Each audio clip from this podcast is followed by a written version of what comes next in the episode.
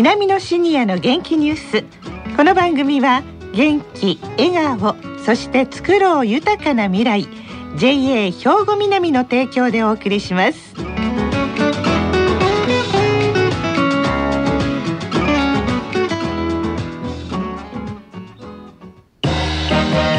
皆様の元気生活を応援する JA 兵庫南。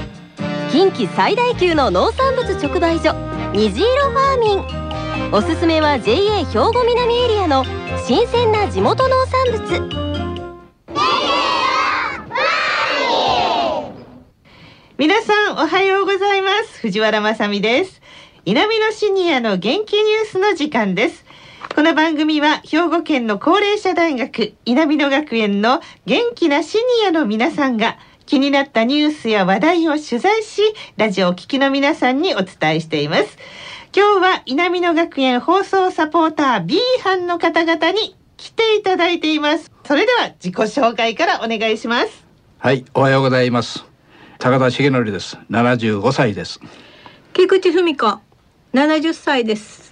高澤英子です。七十二歳です。はい、よろしくお願いします。お願いします。はい、さあもうね、これまではずっと電話でとかだったんですけれども、皆さんは稲美野学園休校の間、お休みの間はどうされていたんですか、高田さん。はい、あの私家庭菜園持ってるんですが、はい、今までは学公園の方にちょこちょこ行ってていつも畑に行ったら草ぼうぼうだったのが今年は草取りが進んで非常に綺麗で、作物も喜んで今すくすくと育っております。そうですか、はい、野菜作りの方に力入れてらしたんですね。はい、はい、そして菊池さんはどうされてました？ボランティアのマスク作りの声がかかりまして、はい、でそれで、えー、学園に30分ぐらいみんなで集まってという。で自宅であのマスクを作るというその作業で意外と時間が潰れました。ああ、そうですね。新聞の記事にもなってましたもんね。はい、1000枚以上作られたんでしょ？そうそうなんです。なんかあの初めのうちは上手に作れるかなと思ってすごい心配したんですけど、はい、なんか少しずつその顔に合うように、うん、大きさをちょっと変えたりとか、ええ、女性10人ぐらいであのやりましたので、はい、すごい楽しい時間になっています。はい、そうですか。ねいろんなデザインといいますか柄がねもう女性ならではの可愛いのがいっぱいあって今日私にも一ついただきましてありがとうございます。リンゴのね柄が入っているという。あれはあの浴衣の生地なんです。あ、じゃ夏の。はいはい、そうです。でも初めのうちはガーゼとそのさらしを基本にあの作りましたので、はい、で少しまあ夏バージョンっていうのを作るようになりましたので、うん、まあいろんな生地ほとんど面なんですけど、はい、お面とさらしを合わせてとかそういうふうな形で、えー、作ってみんなで、はい、楽しんでいます。あなるほど、はい、えそして高澤さんはそうですね。私はもっぱら巣ごもり生活だったんですが、えやっぱり畑とかお庭の草引き、え、それからマスクも作りました、うん、それから読書。それから俳句も好きだったん好きなんですね、はい、それでこうあちこちに俳句投稿したり、俳句関連の本読んだりね、はい、たことをして過ごしてました。そっか、じゃ皆さん有意義に過ごされてたんですね。そしていよいよ7月、はい、今月からはあの分散で登校するという先週ね学園長にもお話を伺ったんですけれども、やっぱり楽しみでしょ？高田さん。はい、あの皆さんとね会えることがもうほんま今か今かねもう。今日でも行きたいぐらいなんですけど、うん、我慢してる状態です。えー、そうですか、はい、菊池さんは何が楽しみですか？そうですね。やっぱりあのお家にいるこう感じとやっぱり学園に行ってみんなとこう話をするっていうそういうののこう楽しみが本当に体にいいんだなっていう気がしますね。うん、はい、はい、そして高澤さんは何がしたいですか？そうですね、うん、やっぱりおしゃべりかな？稲美野学園の皆さんにお会いして。でやっぱり稲美野学園っていうのは生活にリズムができるかなと思うんですね、うんえーはい、そういった意味でもすごくこう始まるのが、待ち遠しいです。そうですね。もう本当いよいよというところで、さあそんな3人の方々が取材してきてくださいました。今日の話題はどんな話題ですか高田さん。はい。今回の我が町我が村有名人はですね17回目となりました。はい。今回は笠井市の女性陶芸家山本京子さんを紹介いたします。はいえー、陶芸家でもですね壺などのような焼き物でなく、ええ、オブジェを作陶されている陶芸作家です。えー、非常にバイタリティのある方です。はい、作品にそれがものすごくよく現れているんです。うん聞いてください。はい、あの高田さんも行かれたんですね。そうですね。あの清子さんのお宅でお話を伺いました。はい。これまでの清子さんの作品に囲まれてインタビューだったんですが、もう本当に力強いというか。例えばどんな感じの作品なんですか？あのね、なんとなく宇宙を思わせるような岡本太郎さんのその太陽の塔とかね、ね、そういうのをこうちょっと彷彿とさせるような、はい、それからうん、手塚治虫さんのなんか宇宙人、ええ、うん、宇宙人っぽい感じの、うん、そういうようななんか楽しいんですよね。力強さの中に楽しさもあるような、え、はい、で作品がみんなこう人抱えほどもあるんですよ。ええ、大きい作品なんですね。そうですね。でその焼き物と絵画がドッキングしたようなそんな作品が多かったです。そうですか、うん、絵もお好きなんだなと思いましたね。はいお話聞くの楽しみですね。さあそれでは葛西市にお住まいの女性陶芸家山本清子さんのお話お聞きください。清子さんはご自身の作品作りはもちろんのことお住まいの葛西市神戸市の精神区民センター北須磨文化センターでも講師としてご活躍中ですいつ頃から陶芸を始められたんでしょうか？えっ、ー、と1978年。えっ、ー、と42年前です。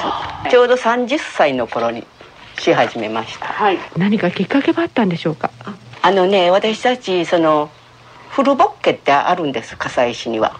でそこのところのあの先生が一番最初の先生なんですけれど、はい、上まで行ったら教えてもらえてたので子供を連れて行ってたんで5年間その後はまた5年間、はい、あの西脇の先生にお世話になって、はい、それから長谷川先生言うて、はい、高砂の柿の木釜の先生をお呼びして、でそれからですね私がこうものを出し出した10年間してるから先生が今から大きなもの作らなあかんって言われてあっちこっち出し始めました。古風会という会にもう会員としてなってるので、はい、陶芸として出してます、はい、それであのその甲風会が本店で東京でしてそれが京都に帰ってくるんですよ、はい、選別されて京都に帰ってきます。それから9月になったら明日への形店言って工芸だけするんですけれどもそれから地元の陶芸やってるしそれから姫路所産の里にあるんですけれども、はい、あそこももう毎年出してるのと教えに行ってるのとやってますね、じゃあこれから目指されるところ今のところね、はい、宇宙じゃないんやけれども、はい、何かあのみんながちょっと考えないようなことを 陶芸でね、はい、あの結構こんなんするのおかしい違うとか 思われるような。へえでその作品なんですけれども型にはまらない陶芸とは思えない作品を作りたいとおっしゃっていましたけれども。そうですね、うん、なんかだんだんこう自由になっていくっていうふうなそんなこともおっしゃってましたね。でこう本当に誰もが考えないようなものを作っていきたいっていうことで、えー、でね私がこう印象に残ったのはさっきも言いましたけども宇宙から宇宙人がやってきて、うん、こんななんかアンテナのついたような帽子みたいなかぶったね、はいそういうような生き物、うん、それがそのオブジェにいっぱいこう地球な地球にやってきたんですかね 宇宙人、ね、そういうような楽しいのもありましたし。やっぱりあの手塚治虫さんということですから、アトムみたいな感じのそんななんか角がポンちょんと。そんな感じでしたね。えーあの清子さんもヒントを得たっていうふうにおっしゃってましたけど。うんそっかアニメから飛び出してきそう。ということはやっぱり夢のある作品が多いんですね。そうですね。ね菊池さんもね行ってこられたんですよね、はい、私はあのお家に本当あのゴロゴロとなんか 作品が？作品があるような感じをしっかりこう見ながらよく見るとあの母親が子供をこう抱っこしているような、うん、そういうこうず寸胴っていうんですかね、はい、あのちょうど傘立ての高さぐらいのあの大きさのあの花まあ花を入れれるあの器があったんですけれど、うん、なんかすごく母親をこう感じさせるような茶色焦げ茶色もっと濃いあの茶色をしていましたね。まああの先ほどの作品にはタイトルも生命ってついてましたけども、そういうどっしりしたようなものが多いのかなと思いましたけど。妊婦さんみたいな感じそうそう妊婦さんの、うん、ちょうどちょうどお腹の、そう誕生するなんかそういうね、そんな感じでしたね優しいようなね。で何かこうストーリーが最近はあるような、うん、まあ今までもそうですけども、うん、なんかいろいろ楽しいそこからあの見てるものがこう思いを馳せられるような、はい、そんな作品でしたね。そっか。ね本当もう女性陣2人も大興奮でしたけれど 高田さんはやっぱり男性から見るとちょっと違いますよねきっとね。はいあのね私山本さんの作品を今から67年前にですね、はい、姫路の所作の展示場で、はい、あの見たんですね。うん、でその時に一番感じたのはえこれが焼き物なの？という感じだったんです。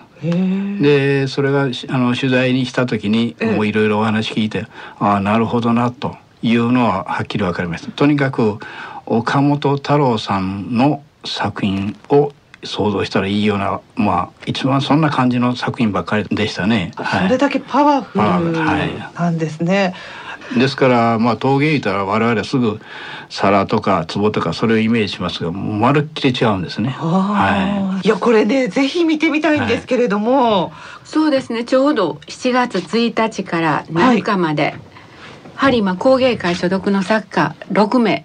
そのうちあの漆っていうんですかね、はい、漆芸の方お一人と、うん、陶芸の方5人。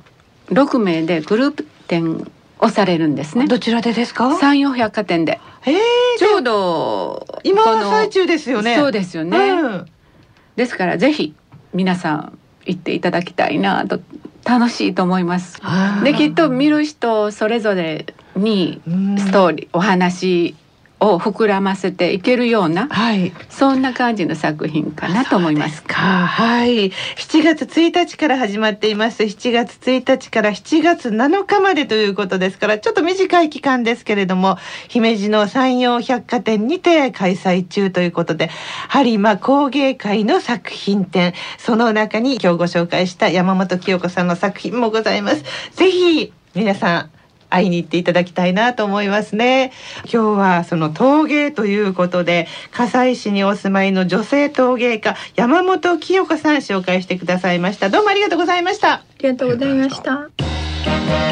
皆様の元気生活を応援する JA 兵庫南近畿最大級の農産物直売所虹色ファーミン。おすすめは JA 兵庫南エリアの新鮮な地元農産物さあ南のシニアの元気ニュースお別れの時間です。この後は兵庫ラジオカレッジの時間です。このままラジオ関西をお聞きください。南のシニアの元気ニュース。この番組は元気笑顔そして作ろう豊かな未来。JA 兵庫南の提供でお送りしました。